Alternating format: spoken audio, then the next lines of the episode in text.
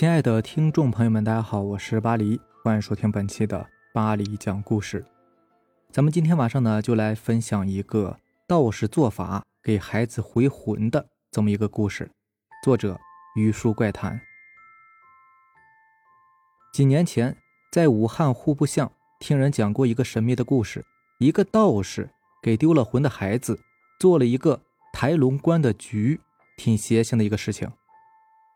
这个故事就是被做法的那个孩子的父亲讲述的。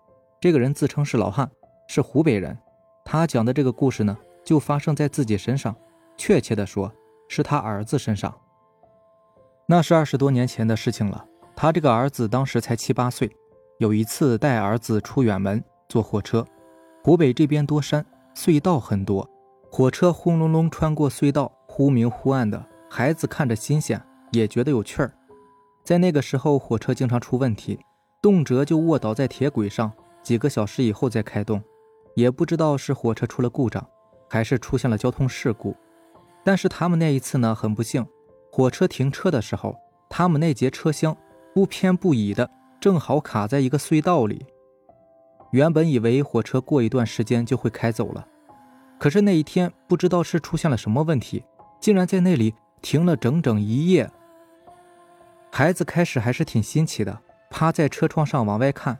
天冷，车窗上很快就凝结了一层白气。孩子就趴在车窗上画画。后来他就说，外面有人喊他，在敲窗户，让他下去玩。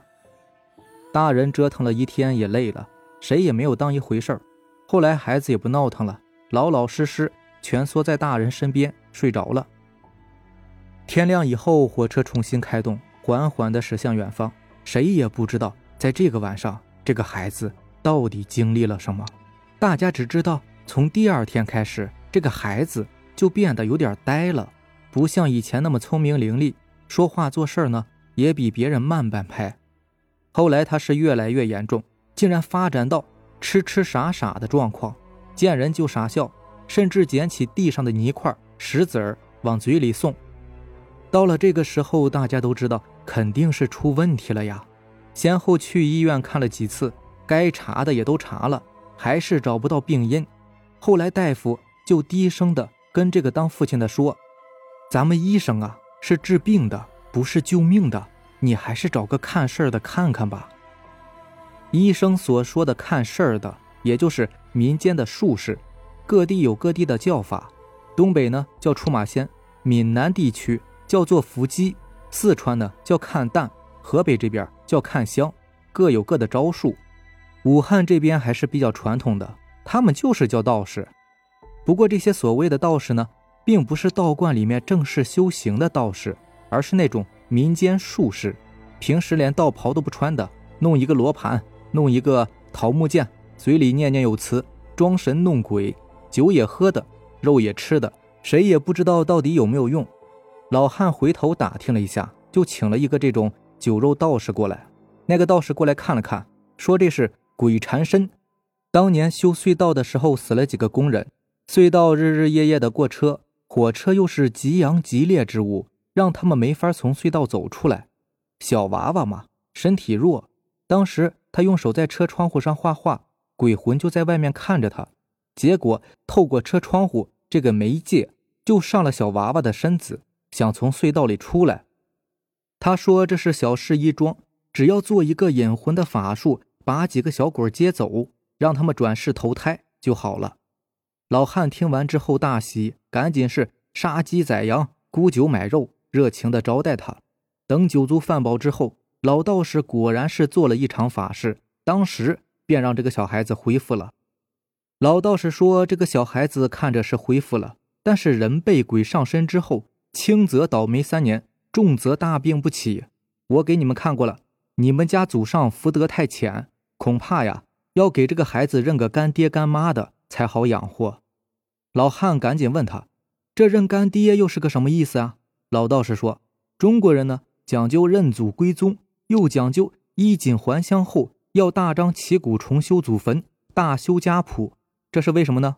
这就是因为啊，一个人能否成功，好多时候。运气很重要，或者说运气是最重要的。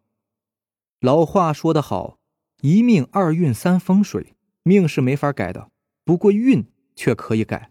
所谓运势，其实就是祖上积德，靠一代代祖宗积累的运气，最后保佑在子孙身上，用无数先人的枯骨铺成一条金光大道。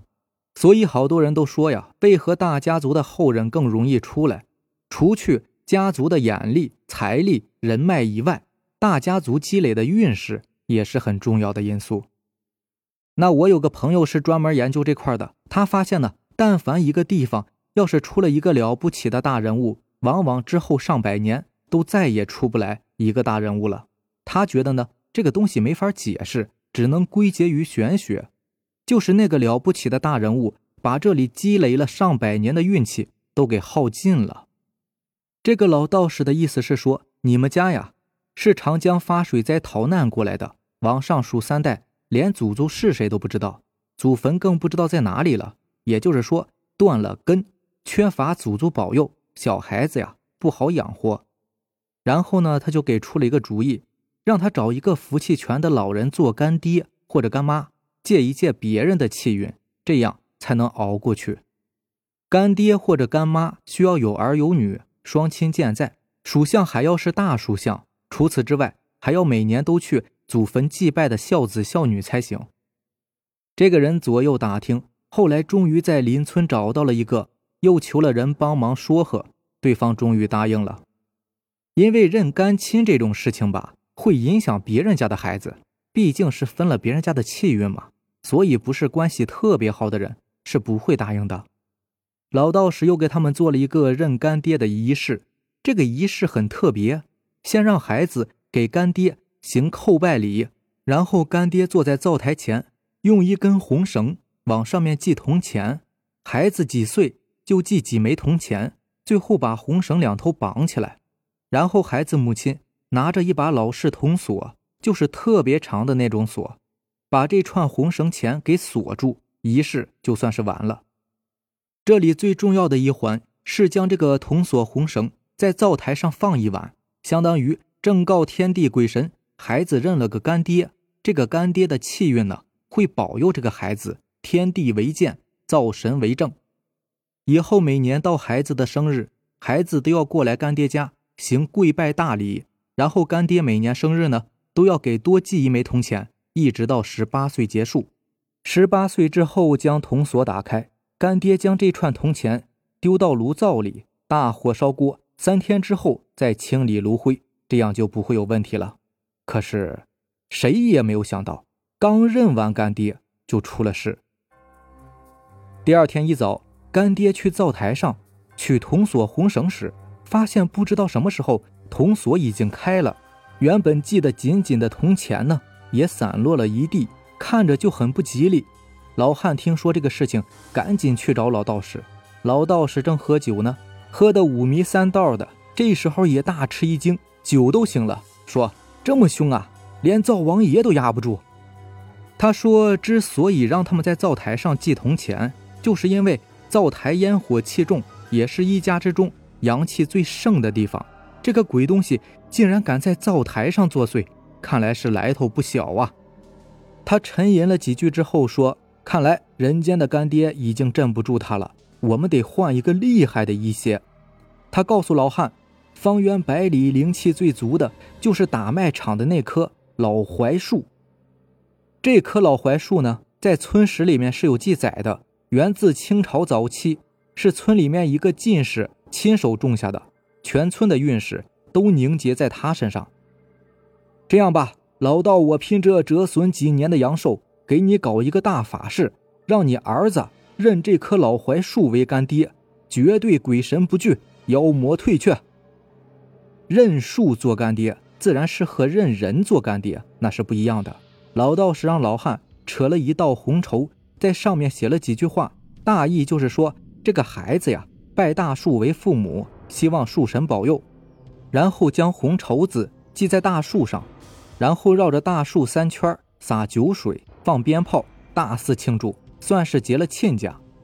老汉就依照他的说法，老老实实去办了。结果到了第二天，他还是放心不下，大清早就跑过去一看，却发现那块绸布不知道被什么东西给扯断了，上面用毛笔写的文字呢，也都模糊不清，像是浸湿了。而且那棵老槐树上像是被人砍了一刀，伤口往外渗着粘稠的红色汁液，仿佛是流下了鲜血。老汉又赶紧去找老道士，老道士这次再也没有喝酒了，也没有再说什么大包大揽的话。他沉吟了很久，告诉老汉，这件事他已经无能为力了。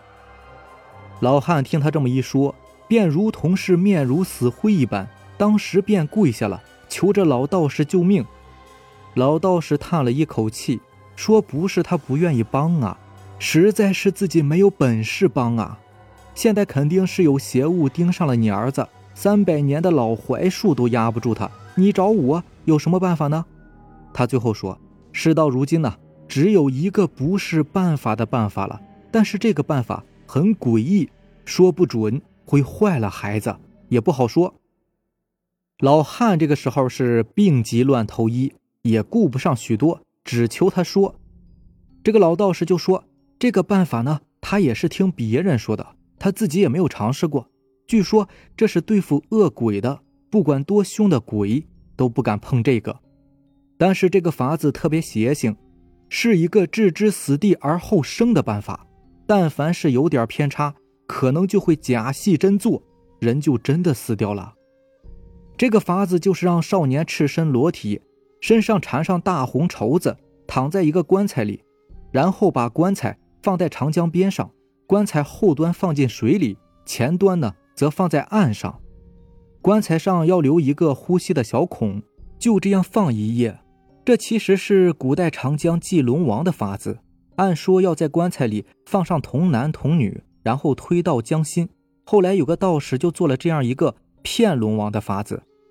这棺材一脚放进水里，意思是祭品送上，但是大半个身子还在岸上，所以龙王爷也吃不到。这样只要能够撑过一个晚上，这个孩子就相当于受到龙王爷的保护，怎么也死不了了。这个法事呢，还有一个专门的叫法，叫做龙台棺。老汉听他说完，问他：“那孩子会不会死啊？”老道士摇了摇头，不知道。他说他也是听别人这么说过的，是一个家里进贡了童女的人家求来的法子。当时童女是一家轮一个，轮到他们家了，反正左右都要给龙王上供嘛，索性赌一把。结果他就赌对了。老汉沉吟了一会儿，说：“这个事情太大，得回家呀，跟孩子妈商量商量。”老道士点点头：“也好，我跟你一起去吧，正好看看那个孩子怎么样了。”回到家里，孩子妈惊慌失措，说：“当家的，你可来了，大事不好啦！这个孩子不知道咋回事，突然就口鼻窜血，止都止不住。”老道士一个箭步冲过去，先是查看了孩子一番，那血呼呼的往外流淌。压都压不住，他从香案上供的香炉里抓了一把香灰，塞在了孩子的鼻子里，又掐了几下孩子人中，那个孩子才渐渐的苏醒过来，鼻血也止住了。老道士摇摇头，说了一句：“这个孩子呀，身体都耗光了，也就三五天的光景了吧。”这句话刺激了老汉，他狠狠一咬牙，叫了声：“干他娘的！”这次江边的仪式是老道士亲自主持的，老道士也非常热心，忙里忙外，甚至自己出钱买了一口上好的棺材，并亲自在河滩上守护了他一夜。第二天，老汉赶来，发现老道士已经不见了，只有那个棺材还横在水边。他慌慌张张地打开棺材，却发现棺材外面像是撒了一层水，滑溜溜的，腥臭无比。原本盖得紧紧的棺材盖子。也被人撬开了一条细缝，他拼命推棺材盖但是手脚都发软了，怎么推也推不动。他心里边发虚又发苦，眼泪呼呼的往下流。他知道自己的孩子肯定是没了呀。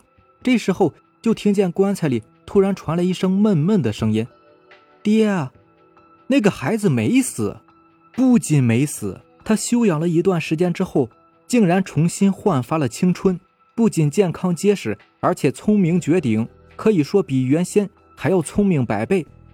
老汉笑眯眯地说：“你们是不知道啊，他会写毛笔字儿，还会弹啥玩意儿古筝呢？据说呀，都是专业级别的。我老汉呐，养了这么一个孩子，那可真是修了三辈子的福啊！我当时也挺替他高兴的，还请他喝了一杯。最后他推开门，醉醺醺的回去了，说今天呢他过生日，孩子专门买了蛋糕要给他庆祝生日呢。后来我在终南山和我一个修行的大学同学马道人说起这件事情，他却问了我一个问题：那个老道人去了哪里呢？我想了一下，老汉说过那个老道士失踪了，从那天晚上开始就再也没有人。见过他，马道人就叹息了一口气，不说话了。我赶紧问他怎么了。马道人说：“一个人的本事和性格确实会变，但是好多东西并不是靠努力就可以的。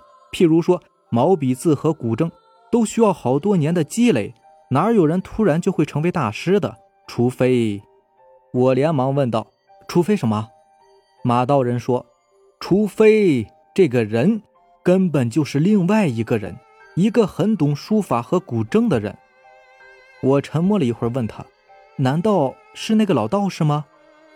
马道人摇摇头：“长江滩头龙台关，狐仙野怪莫进来。也许是江里的什么东西出来了。”我有些惊慌，回想起当年那个老汉憨厚老实的模样，就问马道人：“那我们要不要帮他呀？”马道人摇摇头说。道法自然，因果循环，这也是他的命。而且他没有求到我，没有因果，我也没有办法帮他。他又补充了一句：“不过，按他的说法，那个孩子对他很好，也算是稍许有些安慰了吧。”我是实在有点接受不了这个事实，就问：“可是那毕竟不是原来的孩子了呀？”